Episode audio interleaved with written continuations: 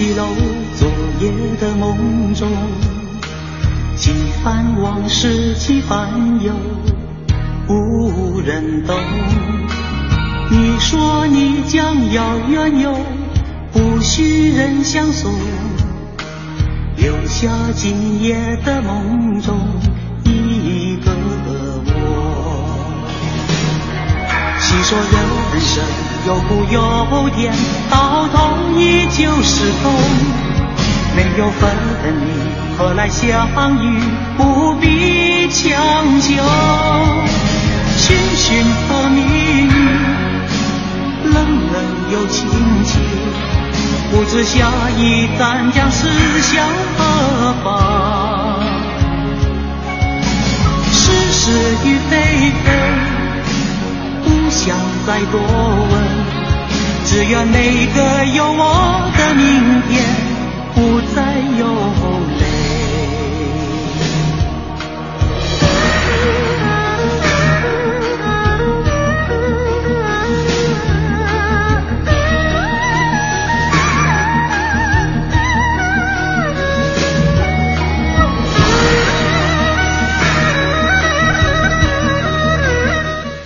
那些年，记录中国人的情感春秋。大家好，我是小婷。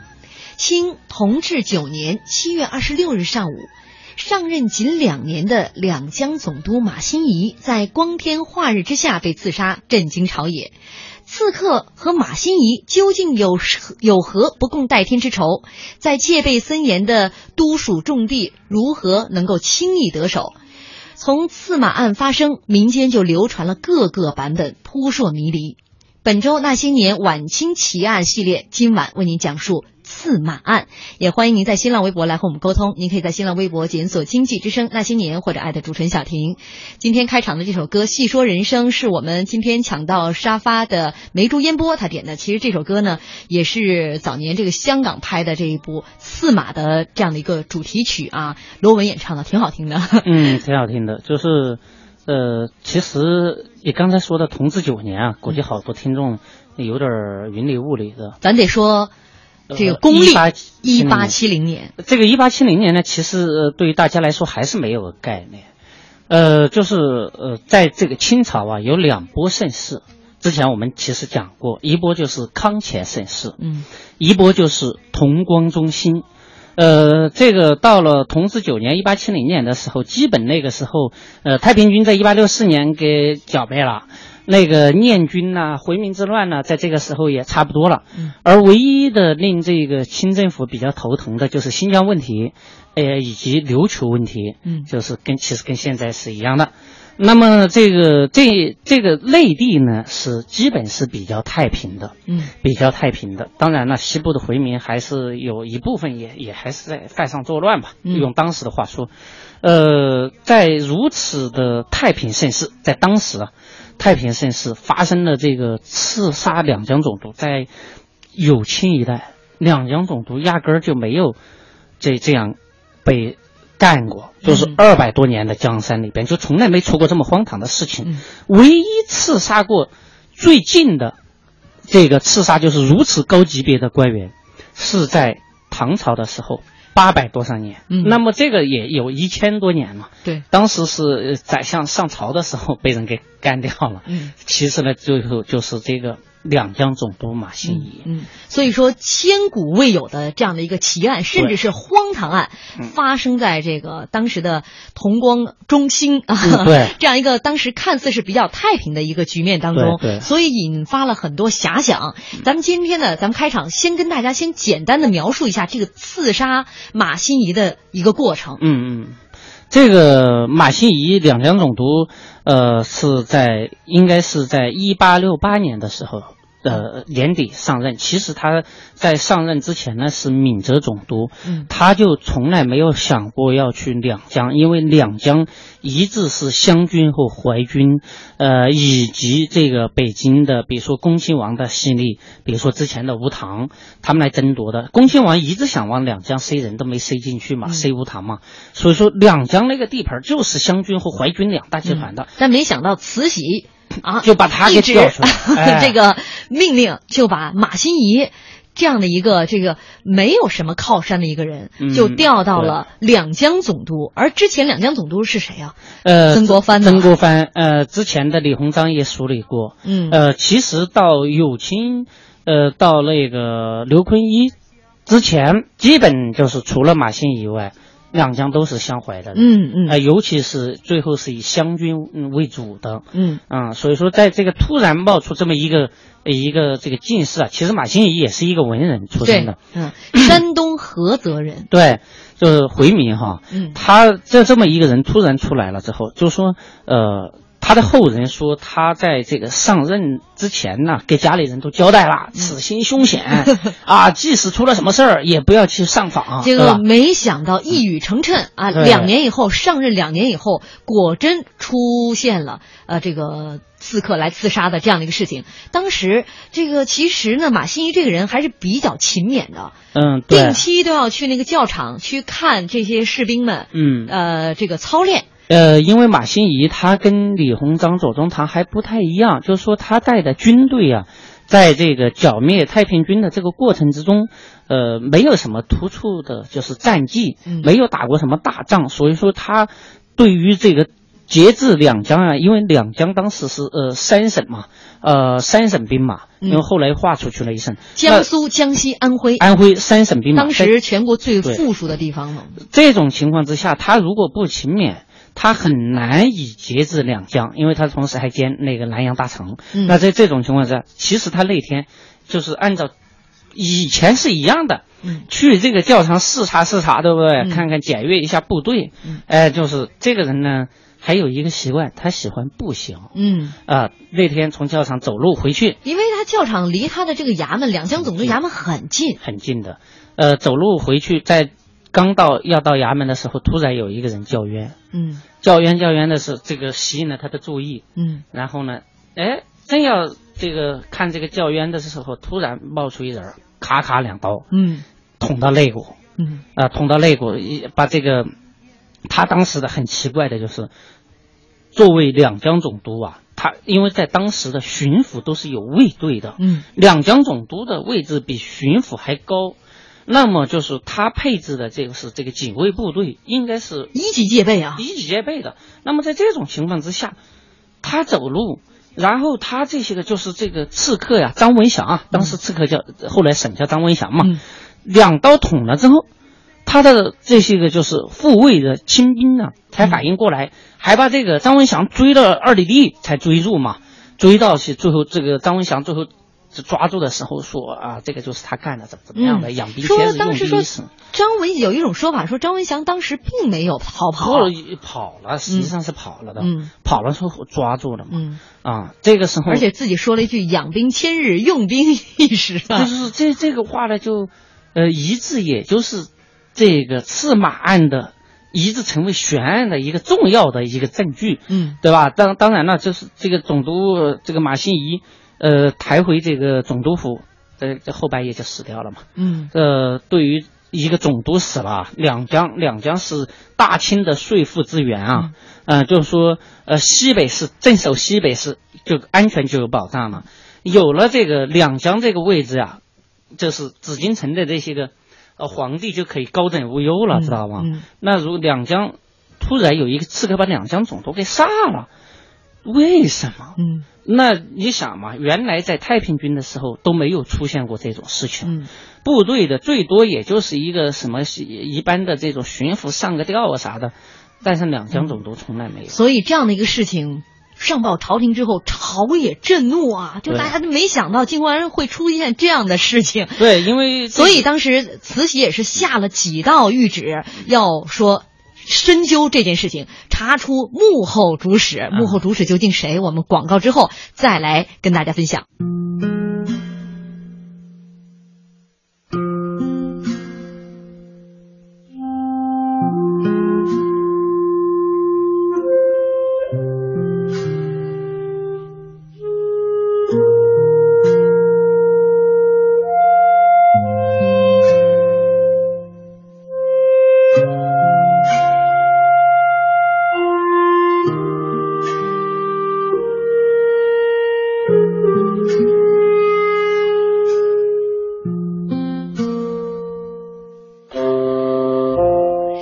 大家继续锁定中央人民广播电台经济之声来收听《那些年》。本周《那些年》晚清奇案系列，今天为您讲述刺马案。也欢迎您在新浪微博来和我们沟通，您可以在新浪微博检索“经济之声那些年”或者艾特主持人小婷。猎手五二五七说又开讲了，一边复盘分析股票，一边听老师讲历史，这两个搭嘎吗？奇案跟股票啊，我们接着来说啊，其实刚刚讲到这样的一个案件很简单。就是在一八七零年七月的这么一天，两江总督就在自己的衙门口，相当于啊，就被一个这个刺客张文祥，这一刀毙命。嗯，这个事情呢，朝野震动啊，因为从来这一千多年了，没有一个像两江总督这么大的一个一品要员封疆大吏，在自己的任上被人刺杀。嗯，那这个事情，刺客也抓住了。按理来说，这么一审二审，结果很容易出来。但是恰恰，这一百多年来，这个案子到现在也没有一个定论，民间有很多版本。我们先来说其中一个版本啊，这个说张文祥啊是其实是一个好色之徒，哎，这个其中有一些缘由的。他说他跟张文祥其实是拜把子兄弟。嗯嗯，马马新贻，马新贻好色之徒。对。那个是拜把子兄弟嘛，就是马新贻，就是在一次剿灭捻军的过程当中，被张文张文祥当时是太平军这个捻军的一个小首领，嗯，结果呢就把马新贻给俘虏了，俘虏了，对，俘虏了，然后呢，这个最后他们就慢慢的结拜成兄弟，然后其实那个《投名状》啊，那个电影里边有那个情节，嗯，有那个情节，最后有有誓言嘛，嗯，就是呃兄弟杀我兄弟者。必诛之，嗯，对吧？等等等吧，就是那样。结果呢，这个马新贻喜欢上了这个张文祥的老婆，因为张文祥的老婆太漂亮了。嗯，最后呃是曹曹二曹二曹二虎，呃，曹二虎，曹二虎的老婆。然后呢，就呃，但是呢，他为了霸占人家老婆，把曹二虎给弄死，嗯，弄死了嘛，对吧？最后呃，这个张文祥觉得这个谋呃磕头的兄弟嘛，嗯，都能这样。然后所以说他要报仇，嗯，但是呢，我觉得这个不太靠谱，嗯，对吧？你看这个，首先呢，就是在那个时候，呃，这个马这个什么马新贻，他本身那个时候官儿已经不小了，官不小，他如果被俘的话，这事儿一定会上报朝廷的，这么大的一个事情，嗯，对吧？对，被这个捻军所俘，没有不会说大家都不知道，而且还拜了这个兄弟，嗯，对。另外一个呢。其实马新贻是一个比较清廉的官，呃，在过去啊，就是三妻四妾是很正常的，嗯，就是相反的娶一个老婆的人是不正常的，嗯，那么马新贻就属于这种不正常的人，对吧？没有三妻四妾，对，而且有另外一个史书记载啊，嗯，这马新贻被刺杀之后，他的这个夫人自己吞金而亡，所以说应该说他们两口子的感情很好。那在这种情况之下，你说马新贻还去霸占兄弟的这个女人，嗯，不太靠谱。嗯、当然了，电视剧情的冲突，这个是很好的一个素材。这个当时是民间流传最广的一个版本、呃。因为是这样的嘛，就说，呃，他死了之后，我们最后一部分会讲到的，就是跟政治有关的。嗯，你要想拿一个什么呃例子，让把人家抹黑嘛。嗯、否则的话，你想如此跟人家说如此高大上的这么一个官员。哦，最后就被被人给刺杀了。刺杀相反的是张文祥，在当时是悍匪。那怎么一个悍匪啊？就是他刺杀的时候，那个刀咔都卷了嘛。嗯，证明这个人是力大无穷的，嗯训练有素。再加上之前我们不说了嘛，他喊了一句嘛嗯，养兵千日，用在一时嘛，对不对？那这种情况之下，你如果不把他抹黑，抹成一个就是可以该杀千刀的这么一个主儿，那最后定案不太好定啊。嗯啊，也就是说，这样的一个说法，留言一哈被否了。对。还有一个留言，那说马新贻是山东菏泽的回民，嗯。而他的父亲呢，就在山东菏泽是回民的首领。嗯，他这个当官儿的这个过程当中，都受到了这个西北回民的一个资助，甚至说他跟西北的回首，就回民的首领，嗯。这个暗通啊，说你们一旦起事成功啊，我将怎么怎么配合你们。嗯，我我觉得就是呃这个是从民族的角度去说的啊。嗯呃，我觉得阴谋论的成分也很大，因为马新贻是起事于这个就是剿灭太平军。嗯那么剿灭太平军，如果他这个故事其实啊，呃，少了一段，如果让我编的话，我不会那么编，知道吧？嗯，所以这个留言也是编的。对他被俘了之后，嗯后面太平军剿灭了，太平军当时就最后又跟念军合流，念军最后又跟回民合流。当时朝廷派了左宗棠西北到西北去专门剿灭回民之乱，又派了这个调了李鸿章的淮军的干将，呃刘铭传到周口专门来劫嘛，就是为了防止念军与这个回民进行合流。嗯如果在这种情况之下，如果啊是我，我觉得要应该把前面那个他被俘的连起来，说他被俘过，然后做了一个呃，把他给就是呃怎么说呢？呃，给就是让他叛变了，嗯最后潜伏到这个对吧？这个大清的这个核心，都到把他暗战这个 对，把他给推上那个两江总督的位置，因为他掌握着帝国的财富资源。嗯如果这样编的话，故事可能会圆一点儿。嗯但是，呃，后来流传的那个版本，我觉得这个编剧太差啊，相隔太远哈，太远，还有那么多部队组织。再说，他并不是一个军事干将。，而且他也没有自己特别心腹的军队。对，在这种情况之下，你想啊，他当时的就是袁宝庆，就是袁世凯他就是过继的那个他爸嘛，嗯啊、还有一个就是他的一个什么呃，类似于秘书幕僚的形式。袁宝袁宝庆是一直跟着他的，而这些个人的起事，他是在淮军里边是不受重用的。嗯啊，就相当于边缘化的人物。后来到了两江，他也没有像样的部队。那这种情况之下，他还怎么从两江驰骋千里，要去跟人家合流？嗯然后再说了，他一个人在两江，那部队他怎么能调得动那么多军队啊？嗯你知道当时的江苏的巡抚是谁吗？丁日昌，嗯是李鸿章的人，嗯而丁日昌最早的时候是曾国藩的人，所以他很多人他都调动不了。对呀、还有一个，你在即使你在江苏搞小动作，对不对？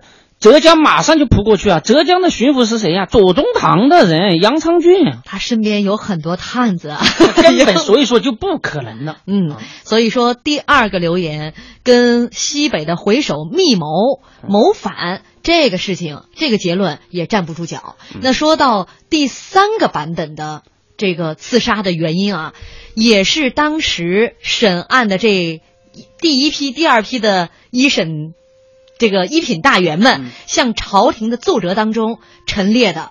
这个原因就是说，报告嘛呃，没错嗯，都说的是呃，这个刺客是一个海盗。对，呃，因为这个 张文祥啊，呃，这个很有意思哈，就是你翻看就是关于他的这些个奏折以及官方文件里边，张文祥的文是有三点水问，嗯呃，汶川的汶。那么他实际上呢，真名儿里边根本就没有这个三点水，就叫张文祥。张文祥。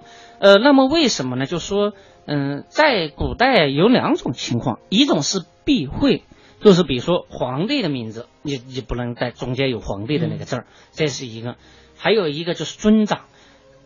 第二一种情况就是，你如果犯了事儿，他故意的给你起那个很很糟糕的名儿，嗯比如说最典型的就是雍正皇帝，什么，对吧？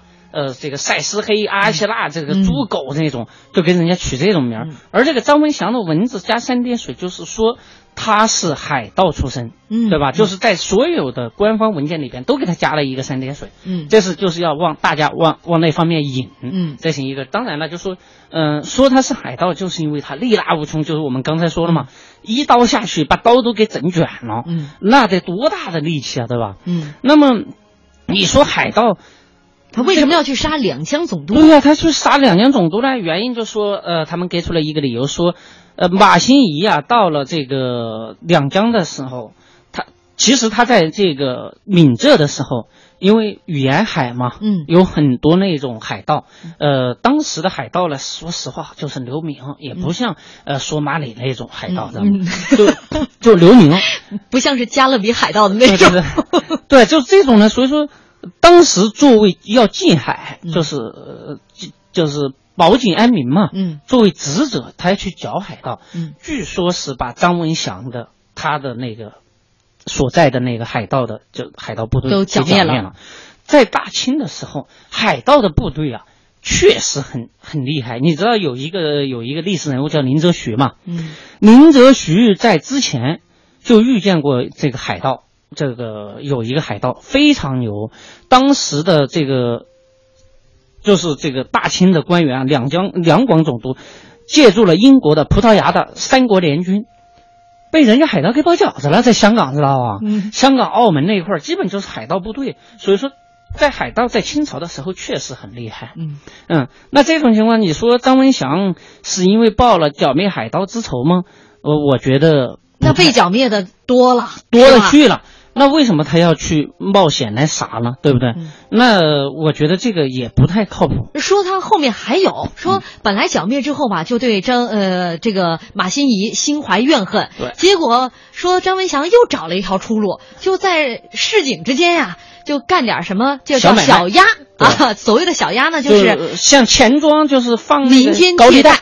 民间借贷，但是是违法的民间借贷。嗯，结果这事儿呢，又被张文祥、呃、又被那马新给清理了。对，就是整顿市市场秩序嘛，这个很正常嘛。嗯，又被他清理了，说他逼着他没有生路。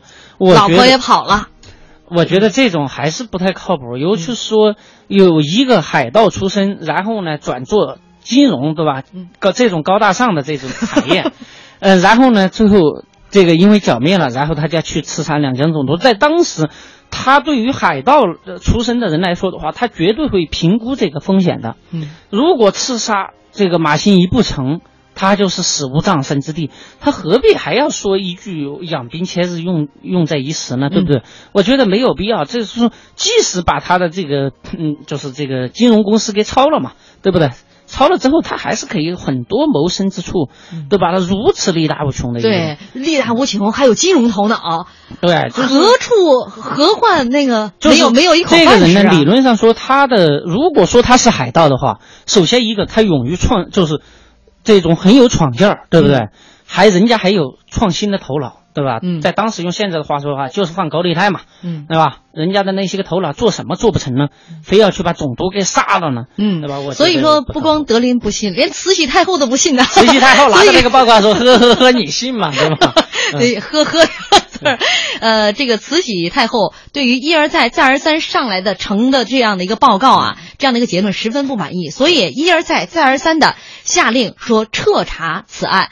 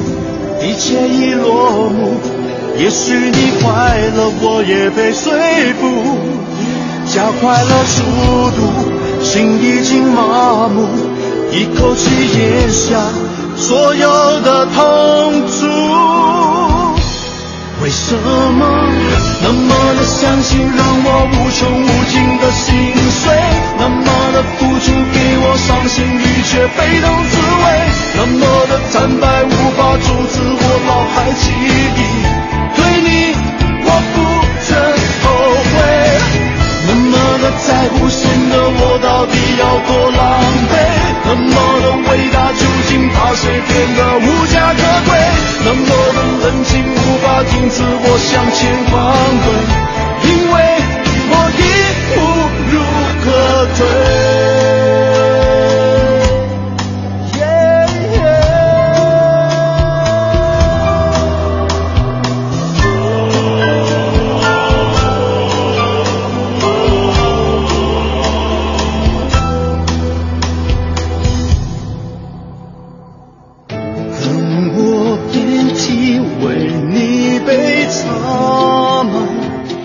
大家继续锁定中央人民广播电台经济之声《那些年》，本周《那些年》晚清奇案系列，今天为您讲述驷马案。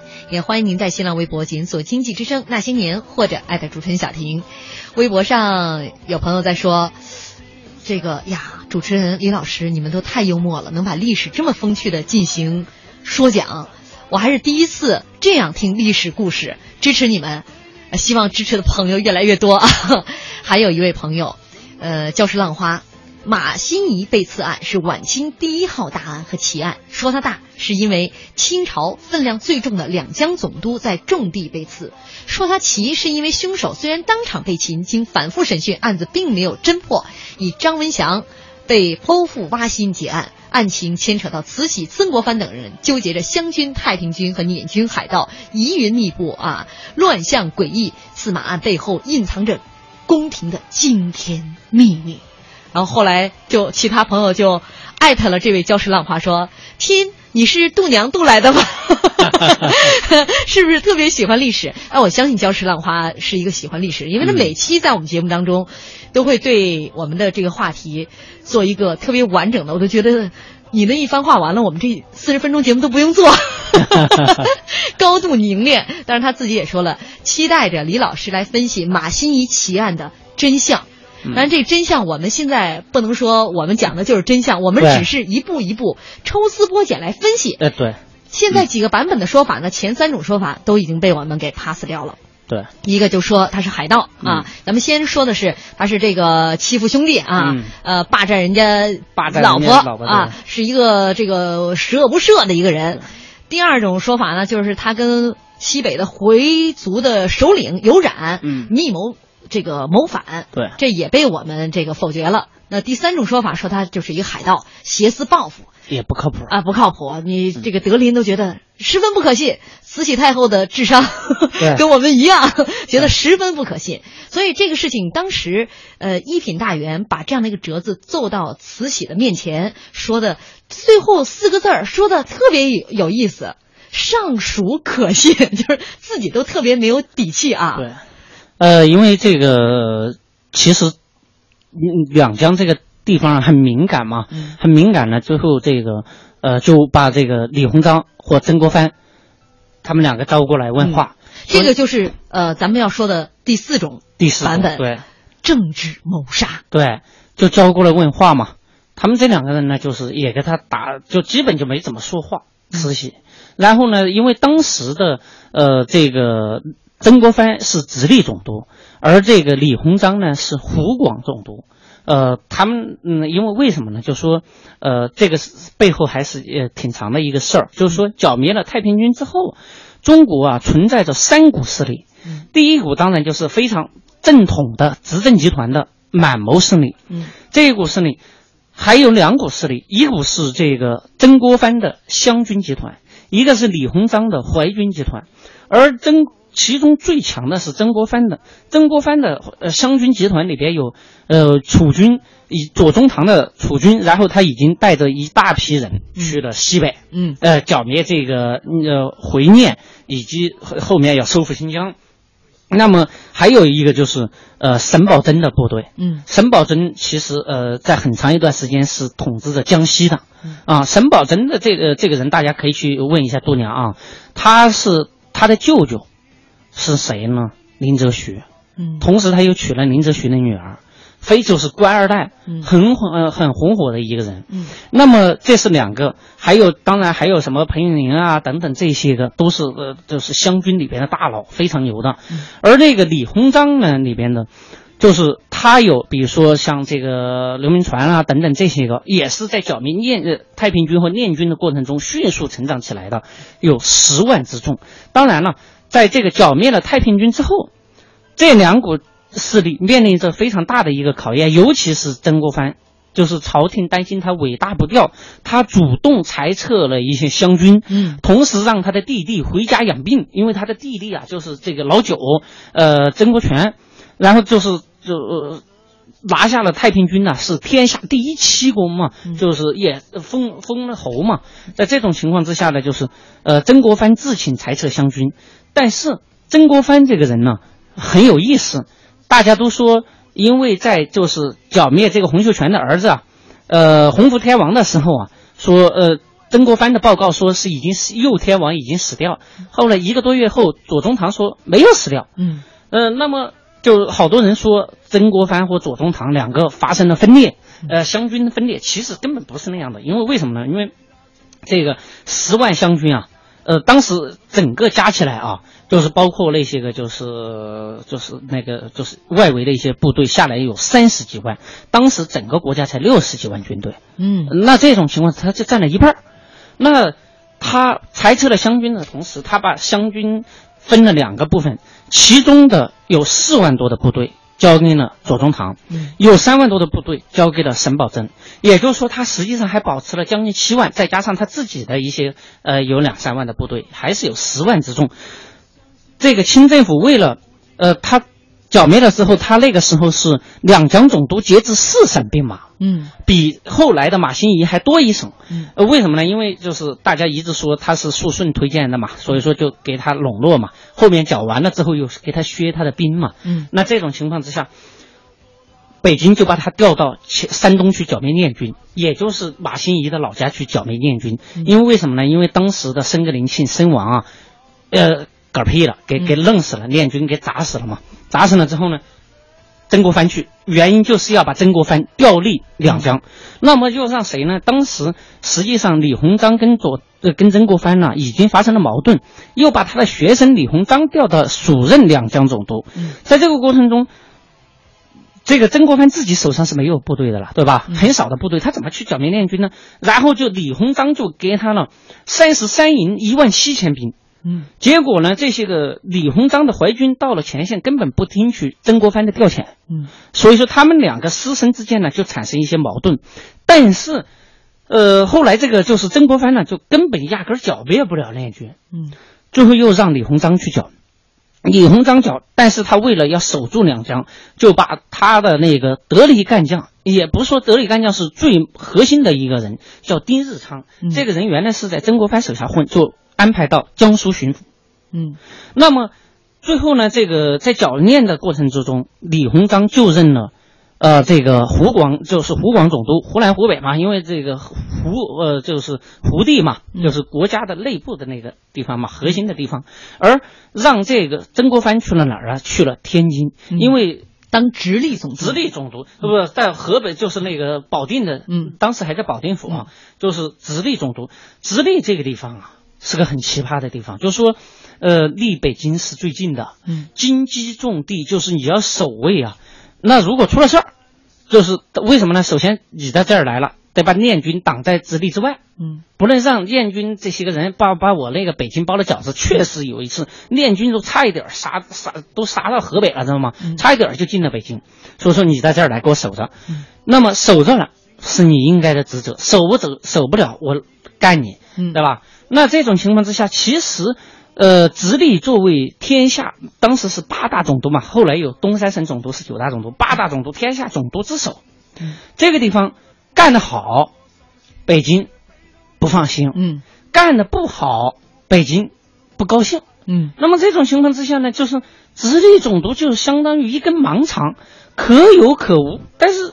没有还不行，所以他虽然是八大这个总督之首，但所有明眼人都能看出来，曾国藩这次是明升暗降，最起码把他从他最熟悉的湘军地盘两江总督给挪了位置。嗯，但是慈禧为什么安排了一个毫无靠山的马新贻，而且也没有太多这个政绩的一个算是官场的新人吧？嗯，呃，中立派。这样的一个人调到两江总督去，刚我们之前也说了，就是他的这个呃马新贻过继的儿子马玉珍，嗯，曾经向这个这个一品大员来调查一品大员告状啊，说有这么一个事情，就是我父亲两年前慈禧太后任命他为两江总督的时候，他带着我一块儿上北京，嗯，去领命啊。结果我在外边等着，我父亲从里边出来之后，浑身就是那个汗都湿透衣背啊，就是紧张的不得了。而且回家就立刻还没去两江，直接回到山东老家，跟家里人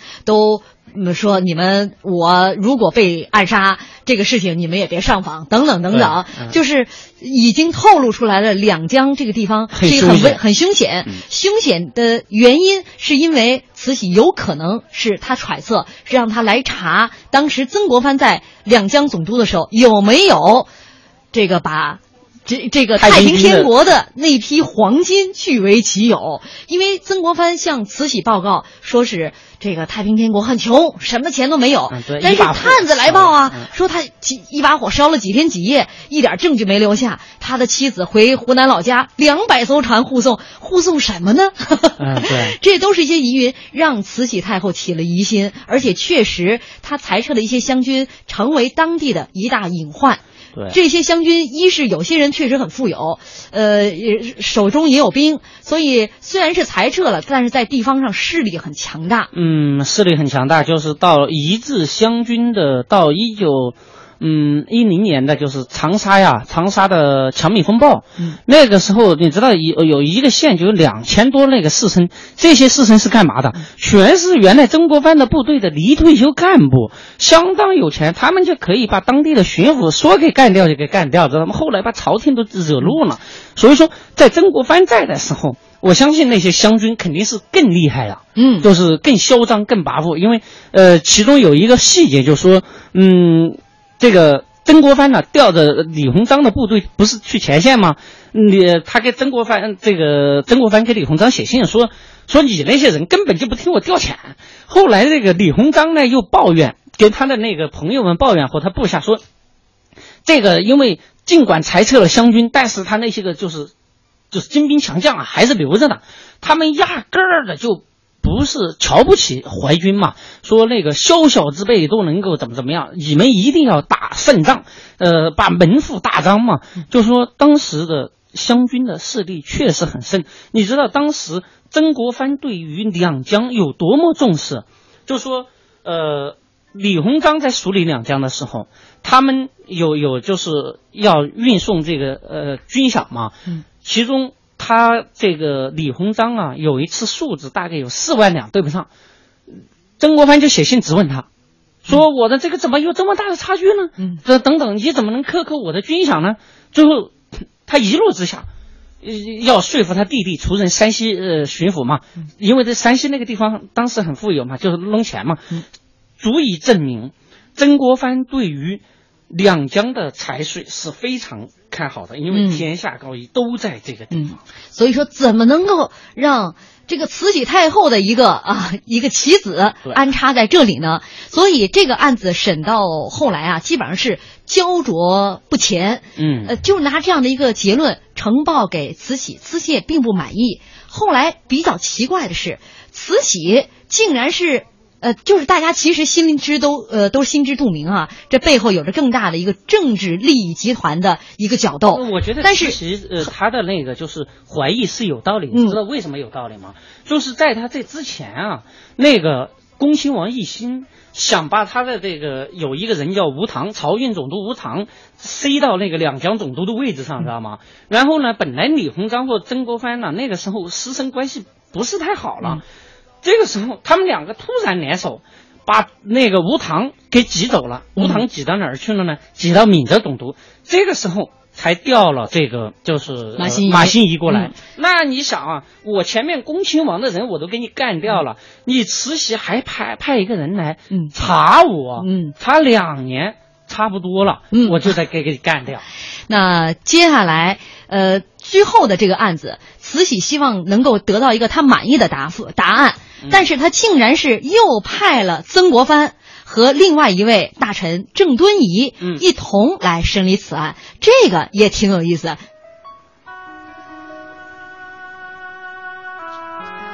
欢迎大家继续锁定《那些年》，本周《那些年》晚清奇案系列，今天为您讲述刺马案。刚刚我们也讲了，这个一品大员派了好几批，但是呢，这案子始终没查出来。呃，这之前呢，其实慈禧还派了张之万，嗯，呃，一品大员，这张之万啊。张之洞的哥哥，张之洞呢被大家形容是夸夸其谈的一个人，但是他的哥哥谨慎小心。据说这张之万当时到了这个呃两江这个地盘上，听说有很多的兵匪啊，尤其是在船上，呃，他走水路嘛，有很多的这个水道，所以他有一次他是想上茅厕，但是一看四周空荡荡的芦苇，很害怕呀。就让两百兵丁团团围住，周围的这个很多老百姓都不知道发生什么事儿，以为又发生命案了，就大家乌泱乌泱都过来看，后来才知道，哦，原来是这个朝廷命官要小姐，所以他到了这个两江的地盘之后，当时的两江呃负责这个案子的呃奎玉见了张之呃张之万啊张之万就笑说这个天下的这个这个呃督府。曹帅最富，这个拉个野史都得两百小兵 给你守着，呃，所以张之万这么谨慎小心的一个人，他必然会是一拖再拖，而且会拿一个之前呃呈上来的这样的一个结论报给慈禧。那接下来慈禧就派了一个，其实当时是一个呃清官，在这官场上名声很好的，叫郑敦锦，他和。这个曾国藩两个人一起到两江来审这个案子，因为这个，因为张之万是漕运总督嘛，嗯，那所以说曹帅，曹帅嘛，他的这个级别已经够高了。当时张之万是二品，漕运总督应该是，呃，后来的直隶总督呃一品，呃，这个邓敦锦也是算一品大员，就是两个呃作为这个，首先曾国藩是湘军集团的首领，毋庸置疑。呃，天下总督之首，对吧？这些身份在一起，充分说明了这个慈禧对于这个大案这么高级别的一个专案组。嗯，但是呢，就当时为什么要派曾国藩去？他是有一些政治考量的。第一个就说，当时的两江总督，这就是被杀了之后，天下很多人都会觉得天下大乱了，会会当时舆论纷飞啊，对吧？派这个曾国藩去，有镇镇。压场子的那么一个是，而且那个地界他熟，他熟。对，还有一个就是说，呃，你看我们昨天讲的这个就是杨乃武小白菜案，对吧？基本就是江浙都是襄淮的人，只有他去能镇得住场子。就是这些个官，无论是民间的也好，还是官场上的也好，都得听他的。不过呢，这个如果跟我们之前分析的，就是呃，跟经济、跟政治有关的话。慈禧是一个实测，当然，慈禧没那么傻，为什么呢？因为就说慈禧啊，能够一个女人能够统天下，我觉得慈禧的呃智慧是现在基本没有女人可以跟她比的。那在这种情况之下，她为什么要派曾国藩去，对吧？首先一个，你曾国藩，你的这个把湘军裁了几块，对不对？如果你在这儿。不给我一个明确的说法的话，嗯，首先一个，你如果包庇或者是办虚假的案子，嗯，那肯定我就有理由来干你，嗯，那么同时就是就是我们刚才讲的，要派派去要镇住场子，嗯，一旦两江乱了，真的就那个时候的呃清朝啊，不能再乱了，嗯，那这种情况之下的话，结果去了，再加上这个郑敦锦啊，他们这个联合专案组的，对吧？